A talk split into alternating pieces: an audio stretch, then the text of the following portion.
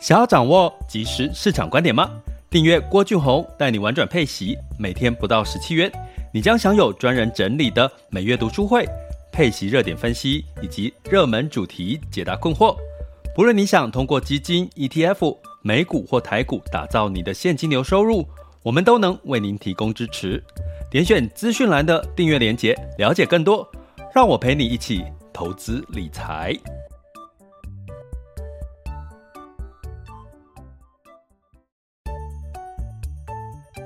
想要掌握即时市场观点吗？订阅郭俊宏带你玩转配息，每天不到十七元，你将享有专人整理的每月读书会、配息热点分析以及热门主题解答困惑。不论你想通过基金、ETF、美股或台股打造你的现金流收入，我们都能为您提供支持。点选资讯栏的订阅链接，了解更多。让我陪你一起投资理财。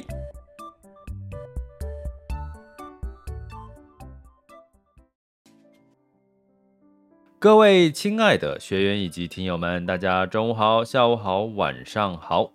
今天呢，来到了二零二二年的八月三日周三的时间了，八月的这个前几天哈。那这一周呢，本来说第一周一的时候跟大家说没什么代志，没什么代志。结果呢，就来了一个这个呃重大的这个事件呐，哦，那当然为什么这么重大呢？因为就是呃已经很久很长很长一段时间没有这个美国的这个重量级的这个议长哦来到台湾哦访台哦裴洛西哈这个我们叫裴姨哈。那基本上呢，这当然带来了这个紧张的情势啦。这个紧张就牵动了这个地缘政治的风险哈，就是呃美中台哈。那当然大家担心的这个地缘政治，就是担心的是这个战争的一个发生。那昨天呢，我们暂时没有直播，是因为因为。你也不知道他到底会不会来，然后我所有的事情都是在揣测。我觉得揣测的过程会带来这个恐慌。好，你有没有发现昨天要来不来这个揣测？哎，会不会会不会战争或什么？大家都在揣测的过程当中，它其实是会带来恐慌。哈，那我们的频道向来就不是以带来带来大家的恐慌为主轴，如果呢哪一天真的要引起大家的恐慌，大家才会正视一些问题。也许哦我会这样操作哦，可是呃我希望给大家一个比较平和客观的心情来看待这个呃这次的一个事件哈。所以我们今天就来聊哈，就来聊这个呃裴仪来台访台哈。哎，台股今天反而指这个呃昨天。呃，下跌嘛，哈，今天呢，相对来讲反而是比较平盘的一个格局，哈，那包含这个呃，中国的股市 A 股也是昨天也是跌幅比较深，哈，两到三个 percent 嘛，然后呃，一到两三个 percent，哈，就是。呃，A 股跟港股，可是今天也大幅也反弹的，齁，也反弹的力道也不小，齁。那美股呢，昨天晚上也是呃有一些修正，齁。不过我觉得昨天美股的修正比较会是大家又把焦点放到八月份的这个通膨数据，也就是说八月份这个月要公布七月份的通膨数据，好像有一些些的通膨还是没有太压压得下来，齁。所以我觉得。昨天美股的反应比较是在反映这这个通膨这件事情哈，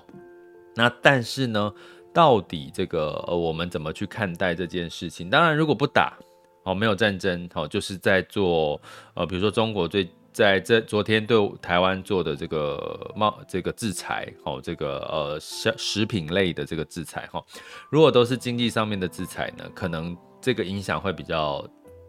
呃比较没有那么大。可是比较长远哦，必须说比较长远。为什么？因为目前台湾正面临景气的一个下滑的一个情况哈，所以任何的一个对景气有影响到的，对我们都是一个比较。减分哦，对景气的一个减分，所以如果是呃这个中国对台湾是采取经济制裁的话，那可能比较是呃影响杀伤力没那么大，可是它比较会长远，就是说时间会拖比较长。那如果真的进入到这个比较这个硬手段哈，就是所谓的真的有一些嗅出一些火药味的话，吼，那当然这就是属于系统风险，吼。所以，我们先讲一下，如果是系统风险，战争是属于系统风险，它是没有办法用分散，比如说你不买台积电或不不或或去买这个船产航运，吼，这个都没有用，吼，因为它是属于系统风险。任何的这个台股，我讲我目前今天主主轴是焦点在台股，吼，系统风险，台股就任何的股票都有机会跌，哈。所以呢，那唯一的这个系统风险，如果真的发生的话，哦，那你就必须就是呃采取，哦，像在 ETF 有一个叫反一，哦，反一之类的，哦，这样子的一个呃这个买跌啦，简单来讲就是就是买跌它就涨，哈。那基本上你可以用这样子一个短期的一个操作，那这个详细的操作的做法以及诶、到底 ETF 的反一到底是什么东西？你到底是属于它是属于长可以长期持有呢？啊，毕竟 ETF 反一它不是现货嘛，它是一个期货的概念，所以它会有时间上面的一个呃渐渐时间越接近的一个呃这个它的价值消失的一个风险哈，所以呢就是呃但。这个反一是现在，如果我们一般的投资人比较可以在短期之内，诶，比如说，诶，最近市场跌，去透过反一哈去避掉这个短期的这个。急速下跌的这这个系统性的风险，那这个课呢，在我们的这个请订阅学员，如果你想要复习哦，这个课程我们有讲过一集反一 ETF 反一的这个专题的课程，然后有透过一些呃机构他们去回测这个反一怎么去操作的一个做法哈。那如果有兴趣的，就回到我们的这个呃订阅课程里面的主题课程。好，里面去找到这个 ETF 反一哈，去了解一下在系统风险之下怎么做反一。那或者是如果你还没有加我们订阅行列，就麻烦点选我们的赞助方案，或者是各个平台的这个订阅链接，点下去就可以看到我们的订阅内内容的相关的说明了哈。好，我我刚刚讲的是，如果万一真的进入到系统风险哈，就是我刚刚提到的这个。这个战争战争比较偏系是系统风险哦，那如果是经济是上面的制裁哦，那就是属于这个所谓的比较呃短短。哎，也没有短多，也没有短多了，就是说短期之内影响没有那么大，可是它长长远的影响是会出现景气上面的一些影响哈，所以你就用这样子的一个角度来看这个呃目前的现在发生的状况哈。那但是呢，还是有一个风险，就是说，诶，这个裴仪哈，我们叫他裴仪比较白比较 简单一点哈。那八十几岁了，其实我觉得看到他八十几岁还可以维持这样子的风采。其实我还蛮羡慕的耶，我还蛮羡慕的。你从一个人的外在的确也可以看到他的他的整体的整体的亮点哈，所以基本上我想我相信他来台湾一定是头脑他自己啦，我觉得他自己是一个头脑算清楚的一个状况做了这个选择哈，不是冲动性的选择，因为你看他的整个身材、整个谈吐、整个。在呃访台之后，马上发布了这个 Twitter，对不对？还是就是这个相关的文章，说明了一些哈，不让外界媒体去做过多的猜测揣测哈。我觉得他其实是一个很成熟，而且是。你可以看得出来，他深思考是非常缜密的一个个性哈。那我们要讲的是说，好，可是他离台了呢，因为他在台湾嘛。目前可能你如果做了哦，就是对岸如果做了什么事情，可能会影响到的是这个呃这个中台美美中台哈。那可是如果他离开台湾呢，会不会还有其他的动作再出来？因为他就少了这个包袱哦，对中国来讲。所以我建议大家还是观察到。呃，这个裴仪哦，裴洛西离台之后哦，甚至到明天哈的一个状况哈，这个就是呃中国对台的一个状况，我觉得再来做一个比较呃可以稍微放心一点点好的一个看法，好，这个是我希望。提醒大家的这件事情哦，可能观察到明天。那观察到明天，可是到底今天为什么台股？其实其实昨天台股也没有，本来是跌中盘中是跌了三百点，后来后来又又又这个拉上来一些些哈。那原因是什么呢？根据媒体的报道呢，是有这个呃呃这个。呃，国安基金，好，国安基金介入，哈，有一个买买盘，哈，让它的跌幅不至于太深哈。那这样子的情况，其实就会发生一个状况了。虽然我们感觉说哦还好，没有台股没有跌很多哈，可是你就不知道到底实际上这个市场。到底是会很担心还是不担心？因为你看台股的跌幅，你就会觉得，哎，市场好像没有那么担心哈。那因为因为国安基金介入了嘛，可是你真的市场不担心吗？那我们就要从一个事情，就是那到底外资资金是看好的留在股市，还是资金其实是流出股市？我觉得你就看这一点，你就大概知道真正市场上面。在这个私底下台面下，到底到底是对对这个台股的看法是什么哈？结果呢，我今天一看哈，一看哈，这个我有把那个呃这个这个这个资金流向的台股的资金流向，我有丢给这个我们的这个学员了哈。那我来看一下哈，再去。那基本上呢，资金的流向呢，普遍你会看到的哈。在相关的一些行业呢，今天是流出的量比较多，好，那普遍流出比较多，像金融保险、生技医疗、汽车产业、电子零组件，呃，还有电机、钢铁、塑、塑、塑、塑、塑胶之类的这类比较偏传产金融类的，哈，传产金融类的，好，这些的一些呃股票，哈。那呃，在我们现在的时间呢是十二点十一分哈。那有流入吗？呃，刚开始呃看的时候呢，的确流入的部分呢真的比较少。有几个哈，第一个当然半导体哦，半导体是这个流入的哈，资金有小幅的流入。另外一个产业叫做这个通信哈，通信网络流入的资资金是最多的哈。那我这边也提提一下哈，就是说其实资金流入比较多的，在昨天国安基金有一个看法，就是说他去买什么？国安基金去买什么？他去挑这些财报。表现好的 Q2 甚至未来 Q3 财报表现好，他去选这些哈，所以呢，你去看这个流入的部分，最多的一个产业在台股的部分叫通信网络，通信网络。那通信网络的的确是在下半年甚至到明年，可能它相对来讲，它的业绩相对于去年来讲，呃，应该会呃比较偏成长的。为什么？哦，为什么？因为就是它第一个通信。网络比较偏防御型的类股哈，第二个呢，它对比去年它是属于低基期哈，对比去年它是属于低基期哈，所以呢，你会看到也一个蛮有趣的现象，如果国安基金是昨天进场，今天也有也有在少部分的进场的话，那资金流入到哪里？其实最大宗的是通信网络这个产业，第二个是半导体哈，但是除了这个之外呢？好，我讲几个就很明显的有流入，通信网络、半导体、光电，呃，电脑周边还有电子通路业，通路业就这几个，其他几乎是流出的。所以，我们先定调一个大方向是，资金普遍在今天是流出，虽然今天没有跌很多，小跌是几点哈？啊，我不知道等一下快接近收盘会怎么样哈？会不会反弹还是怎么样？但是今天资金普遍是流出台股的。可是流入比较多，一个比较特别的是流入通信网络。可是我刚刚提到的，如果你从呃这个基本面来看的话，其实通信网络相对去年会是有一些大低基期，可能在第三、第四季会有一些呃业绩的题材的可能性。然后那第二个就是半导体，哈，半导体业，哈。所以呢，我们从这边也要跟各位讲的是说，其实资金真的是在怎么样？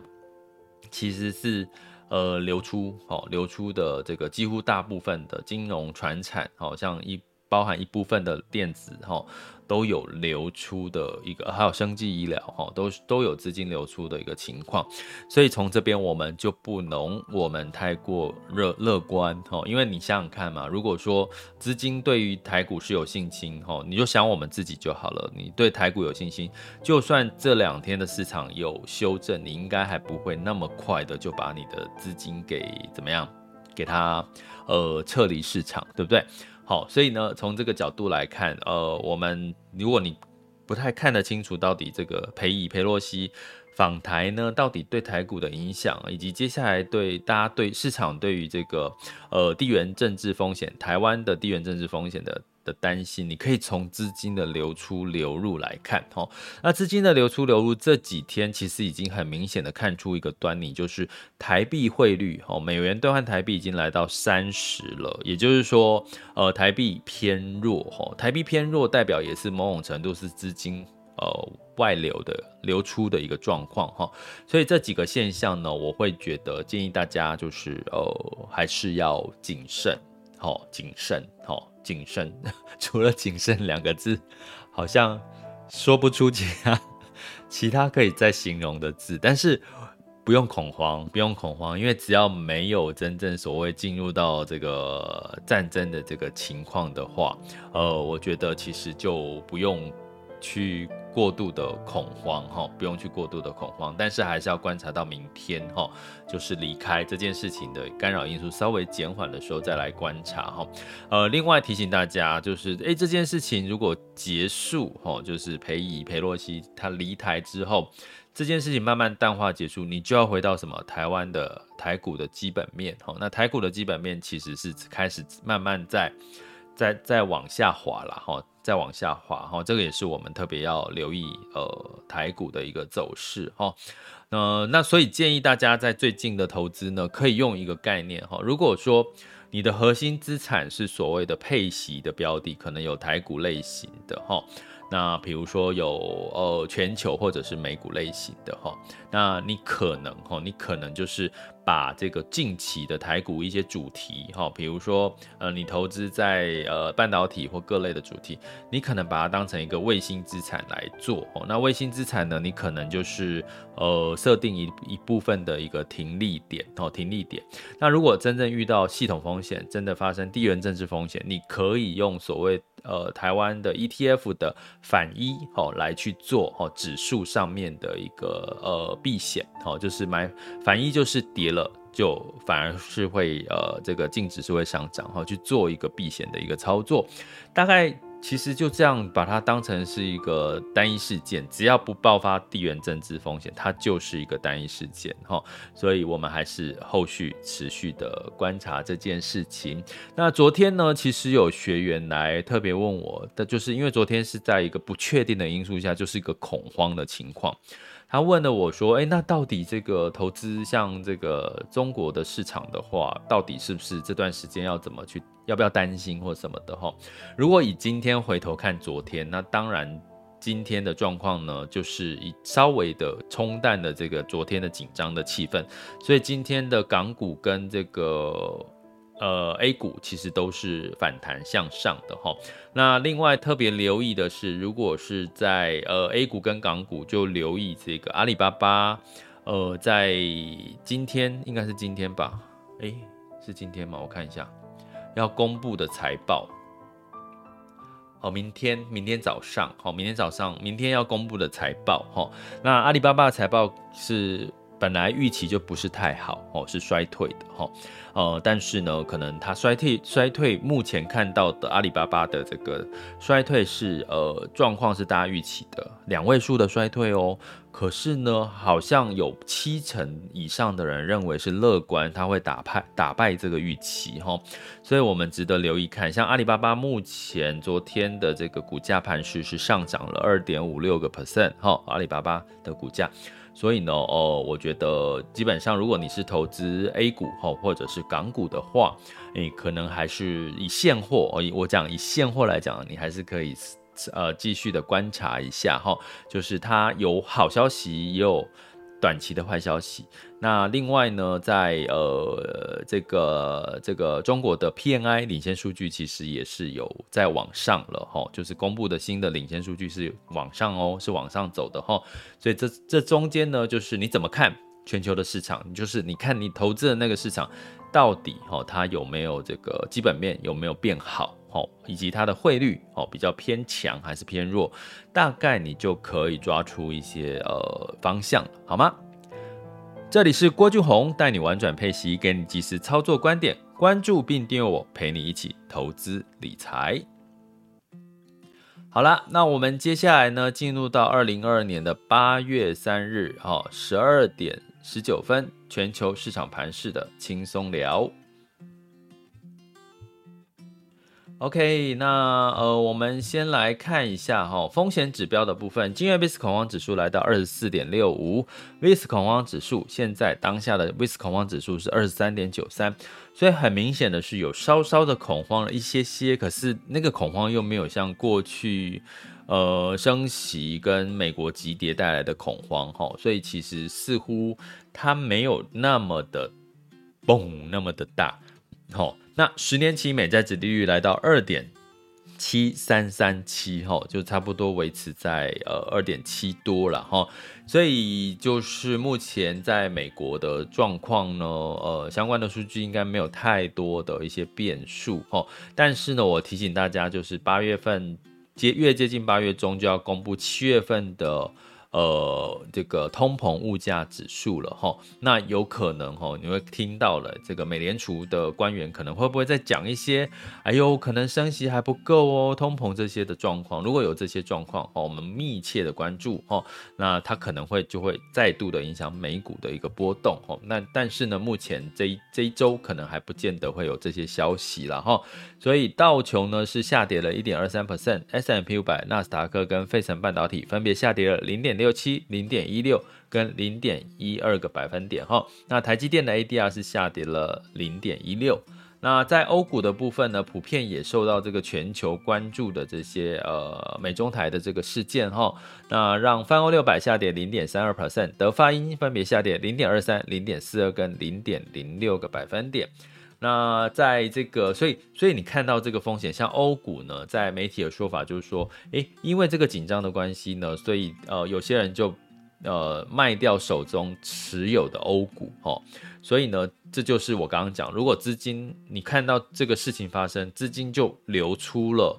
这个市场。比流入多，哎，那可能就代表这个投资人是担心没有信心在接下来的这个后续的发展，哈，所以你可以用这样的角度看，从资金流向来看台股这对这件事情的一个影响，哈。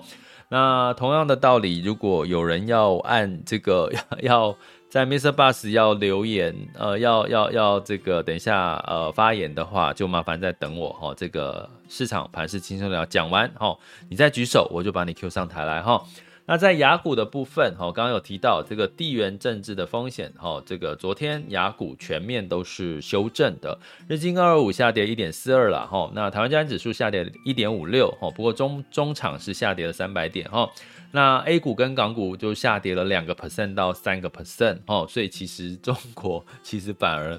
反而跌幅修正，好像害怕的程度又更高，害怕战争的程度 可能更高哈。哦，提醒大家为什么？因为中国的呃散户，它股市呢散户占比比比较高，好、哦，散户对跟法人机构来看的话，散户的占比是比较高的，所以它其实某种程度在 A 股的表现是可以反映出一些散户的情的担忧，好不好？好，所以你会看到。